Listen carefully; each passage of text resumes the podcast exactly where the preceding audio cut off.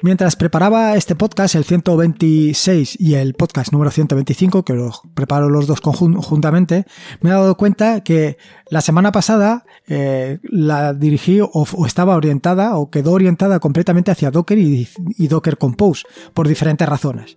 Y esta semana ha quedado orientada completamente hacia Markdown. Y ha sido casualidad, de verdad que no lo he preparado en absoluto, no es que esté haciendo semanas temáticas, sino básicamente ha sido por necesidades, por necesidades propias. Así, necesidades propias como pues te contaba esto de que estoy preparando los libros para aquellos que han donado a la página y posteriormente también para los suscriptores de la página. Y esta semana, o bueno, en este episodio del podcast, te voy a hablar sobre el tema de la gestión del conocimiento algo que es realmente importante y que muchas veces no le das la importancia que deberías darle. Y no le das la importancia que deberías darle porque básicamente te ves imbuido eh, eh, dentro de, todo el proceso, estás agobiado por los plazos, por el tiempo y olvidas que una parte muy importante de tu trabajo, de tu, de todo lo que hagas, tanto desde el punto de vista personal como desde el punto de vista profesional, es documentarlo, documentarlo todo, contar todo lo que sucede. Y es que efectivamente tenemos un verdadero problema con la gestión de conocimiento. Eh, en un equipo pequeño, pues eh, igual que en un equipo grande, de gente que esté trabajando en un proyecto determinado, uno de los grandes problemas es precisamente la gestión del conocimiento. Porque ¿Por qué? Pues porque hay una persona del equipo que no cuenta al resto de personas lo que está haciendo. Pero no se lo cuenta porque lo quiere ocultar, sino simplemente pues porque las circunstancias, lo rápido que evolucionan las cosas, estás eh, metido en el trabajo, pues no caes sin que no se lo has contado. Y por esta razón, eh, pues se pierde ese conocimiento, porque la persona que está en el proyecto sale, porque se va, porque deja de estar, por lo que las razones que sea.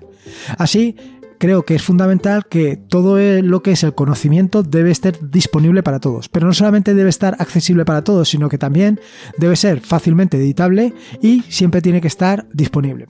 Así, eh, te voy a contar una solución que tienes a tu alcance y que es muy sencilla de implementar, que combina, igual que hacía en el episodio anterior del podcast, Markdown, Git y MKDocs.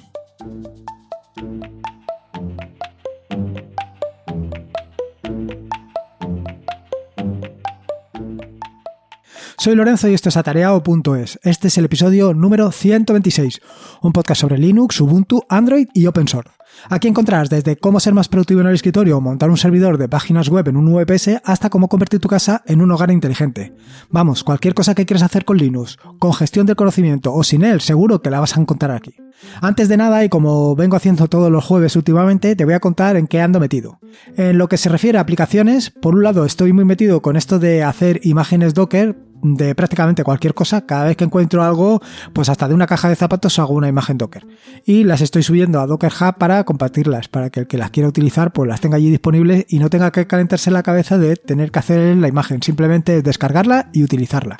Y luego, por el otro lado, em, sigo trabajando, por supuesto, en LPlayer. Eh, también tengo que darle las gracias a Yoyo Fernández porque hizo un vídeo eh, de divulgación de LPlayer que es espectacular. Eh, y y vaya, lo decía porque estoy trabajando en el Player en actualizarlo con todas las sugerencias que me habéis aportado. Y por otro lado, eh, estoy trabajando en LibPam USB. LibPam USB es una, una, librería que utilicé hace bastante tiempo que lo que te permite es utilizar tu, una memoria USB simplemente como llave. O sea, como llave, es decir, que tú no tengas que escribir en cada ocasión tus, tus credenciales. Por ejemplo, cada vez que haces sudo, cada vez que quieres ganar derechos de administrador, pues tienes que meter tus credenciales. Bueno, pues con esta solución, si tienes metida tu, si tienes puesta la llave USB, no tienes que meter las credenciales. Él reconoce que tienes la llave USB y ya está. Al final, la llave USB siempre la tienes metida en el, siempre la llevas contigo, o es así. Pero no solamente podrías utilizar la llave USB, también puedes utilizar el móvil. Si eh, cuando estás con el ordenador tienes el móvil conectado al ordenador mediante un USB, mediante un cable USB, este lo puedes utilizar perfectamente como llave. Por un lado se carga y por el otro lado tienes que meter tus claves de administrador. No está mal, ¿no? Bueno, en referencia a los artículos. Bueno, eh, actualmente estoy trabajando en dos artículos, que son los que vas a encontrar esta semana bueno, yo te digo que estoy trabajando porque lo he escrito antes, o sea, esto, esto está grabado antes de que haya terminado de escribirlo, ¿vale? Entonces, el primero de los artículos es cómo puedes tratar con JQ en Bash y el segundo de los artículos es el capítulo 10 del tutorial sobre Docker en el que voy a profundizar un poco más sobre el almacenamiento en Docker. Me parece muy interesante y creo que todavía le puedo sacar un poquito más de punta de, de lo que le saqué en el capítulo anterior.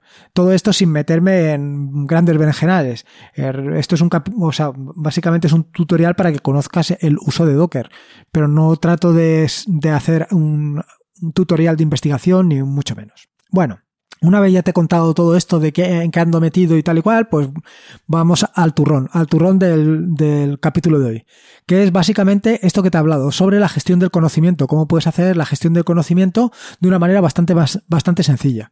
Eh, una de las cosas que más me han gustado hasta el momento de GitLab es la, la posibilidad que tienes de generar wikis, de generar wikis que van en, en eh, que están realizadas en Markdown. Y esto mm, me resulta muy cómodo. Me resulta muy cómodo porque en un momento determinado puedes eh, crear la documentación sin tener que preocuparte, como te digo siempre, del, del estilo de cómo lo haces, sino simplemente te preocupas del contenido. Sin embargo, eh, hasta el momento no he encontrado algo que sea suficientemente ligero ni suficientemente mm, cómodo para trabajar. Eh, que sea, me refiero que sea parecido a GitLab. Y la solución que he encontrado es MKDocs, que es un proyecto mm, cuyo objetivo es la documentación realizada en Markdown. Claro, todo esto si combinas Markdown, combinas MKDocs, que te digo, y combinas en GitLab, pues tienes una solución perfecta para el control de la documentación. Igual que te conté en el episodio anterior del podcast, en el que te hablé de cómo podías hacer un libro y cómo podías eh, realizar un control de versiones sobre el libro, pues aquí tendrías un control de versiones sobre la documentación de una manera muy sencilla. ¿Qué es lo que te permite MKDocs? O mejor, ¿qué es MKDocs? Bueno, pues MKDocs es un generador de sitios estáticos. Un generador de sitios estáticos tal y como el que te conté en el episodio número 120. Recuerda que puedes encontrarlo en atareado.es barra podcast barra 120. Eh, ¿Qué te permite esto? Bueno, pues mm, básicamente lo que hace es convertir los archivos Markdown en archivos HTML eh, de una manera muy sencilla, con lo cual las puedes alojar en cualquier sitio. De hecho, GitLab te permite eh, hacer todo esto en integración continua. Quiero decir que tú simplemente subes tus archivos Markdown y él directamente los convierte a HTML y esto se ofrece directamente como una página web, tal, igual, tal y como lo hice en el episodio 120, pero con Pelican. Pues aquí lo podrías hacer con MKDocs. ¿Por qué me he cantado por MKDocs en vez de por Pelican? Pues no lo sé. Eh, sinceramente, mm, son tan buenos uno como el otro. Lo que sí que me gusta, eh, por ejemplo, de MKDocs es que tiene eh, un formato muy sencillo de gestionar todo esto de la documentación y tiene un tema que se llama React de Docs que seguro que te suena de mucho porque hay, o sea, te suena de mucho, no, te suena mucho porque lo puedes encontrar en muchas páginas web. Muchas páginas web de documentación tienen ese formato de React de Docs que es tan reconocible. Vaya, pero eh, básicamente es exactamente lo mismo. Se trata de un generador de sitios estáticos muy potente, sencillo. Eh, las páginas, todas las páginas se escriben en Markdown y la, y la configuración se escribe en YAML. Eh, ¿Qué ventajas tiene esto? Bueno, la ventaja, la primera ventaja que le he encontrado es que es tan sencillo como que tú por ejemplo, eh, otra de las cosas que estoy haciendo es eh, el libro este o el tutorial sobre, sobre eh, el terminal, lo he metido en un directorio, en un directorio donde se encuentran los 11, 11 capítulos del, del tutorial. Esos 11 capítulos están en Markdown directamente. Yo cuando levanto el servidor de MKDocs, directamente lo que voy a encontrarme es eso en formato HTML. Voy a ver la página directamente y es súper cómodo. Es súper cómodo. Eh, ¿Dónde puedes alojar eh, MKDocs? Bueno, pues tal y como te lo he dicho, lo puedes alojar en GitHub, en GitLab, en VPS, en tu VPS en el que seas. Yo, por ejemplo, también tengo un VPS donde tengo eh, alojados algunos, documentos realizados así con MKDocs y por supuesto también lo puedes alojar en la Raspberry. Para instalar, bueno, para instalar solo necesitas Python. Python que puede ser 2 versión 2 o versión 3. Aunque tienes que recordar que la versión 2 de Python pues está disponible hasta enero de 2020, con lo cual lo suyo es que lo instales con Python 3. Y instalarlo con Python 3 pues es tan sencillo como pip 3 install mk2. En fin, bueno, te lo dejo ahí en las notas del podcast, tú le pegas un vistazo y ya está. Sin embargo, para no complicarme la vida y llenarme el ordenador de porquería, que es lo que me suele suceder, que eh, entre versión y versión de Ubuntu pasa esto, pues eh, lo que he hecho ha sido un contenedor, un contenedor Docker que cuando lo levanto, eh, todas las páginas que hay en un determinado directorio, pues me las muestra como si fueran una página web. Esto actualmente lo tengo alojado en una Raspberry, eh, una Raspberry que tiene la ventaja de que em, también me sirve como eh, vaya, tengo instalado el PVPN, de manera que puedo acceder en cualquier momento desde cualquier sitio a través de la de la VPN, puedo acceder a la Raspberry y puedo consultar todos mis documentos. Así, configurarlo todo sería tan sencillo como primero editar el archivo YAML. A continuación de esto podrías empezar a añadir eh, páginas. Las páginas, si las añades directamente em, eh, sin ningún directorio, te van a aparecer en, la página home y te aparecerá mucho, con lo cual yo te recomiendo que crees un directorio por cada subconjunto de páginas, de manera que todas esas quedarán, em, digamos, accesibles desde el menú directamente. Y eso es mm, realmente muy sencillo.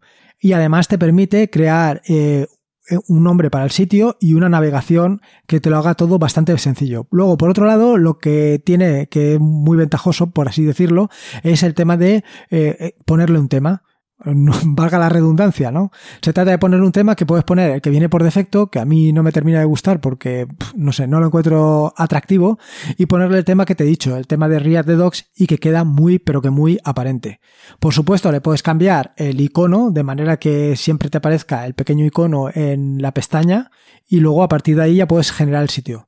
Yo, mi intención en, en ningún momento es generar ningún sitio, sino simplemente es tener esa documentación disponible para, para hacer lo que yo considere.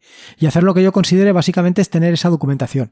Porque yo últimamente estoy muy empañado en todo esto de la gestión de conocimiento y, compartir la documentación con los compañeros de trabajo en particular? Bueno, pues el problema que tenemos es que actualmente, pues, si te enfrentas a, digamos, a tratar de diferentes problemas por cada uno de los integrantes de un equipo y cada uno lo resuelve de una manera concreta o siempre se enfrenta al mismo problema por, digamos que una persona está em, encargada de resolver un problema. Si ese, esa persona un día no está, o por lo que sea, porque se ha puesto enfermo, porque se ha ido, por lo que sea, ¿quién resuelve ese problema?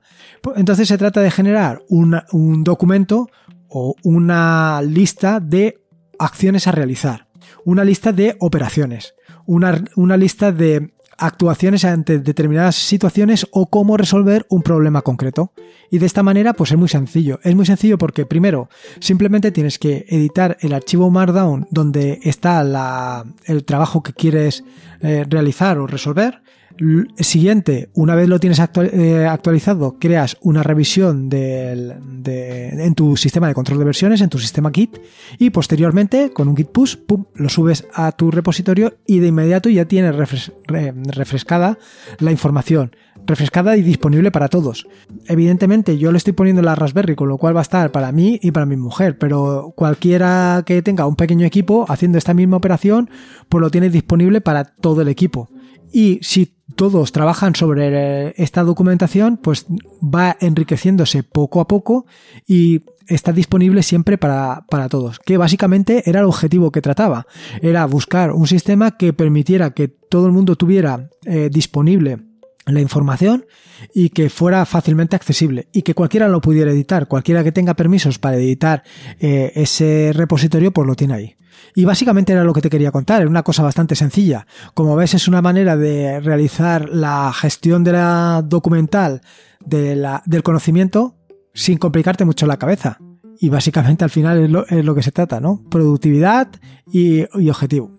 En este sentido, decirte que, eh, por supuesto, he subido la imagen de Mechadocs para que esté disponible y la puedes utilizar fácilmente. Está actualizada la versión de Python 3, con lo cual simplemente es hacerte un Docker Run con las instrucciones que te pongo en las notas del podcast, que y, ponerte a trabajar. Ya está, poco, poco más.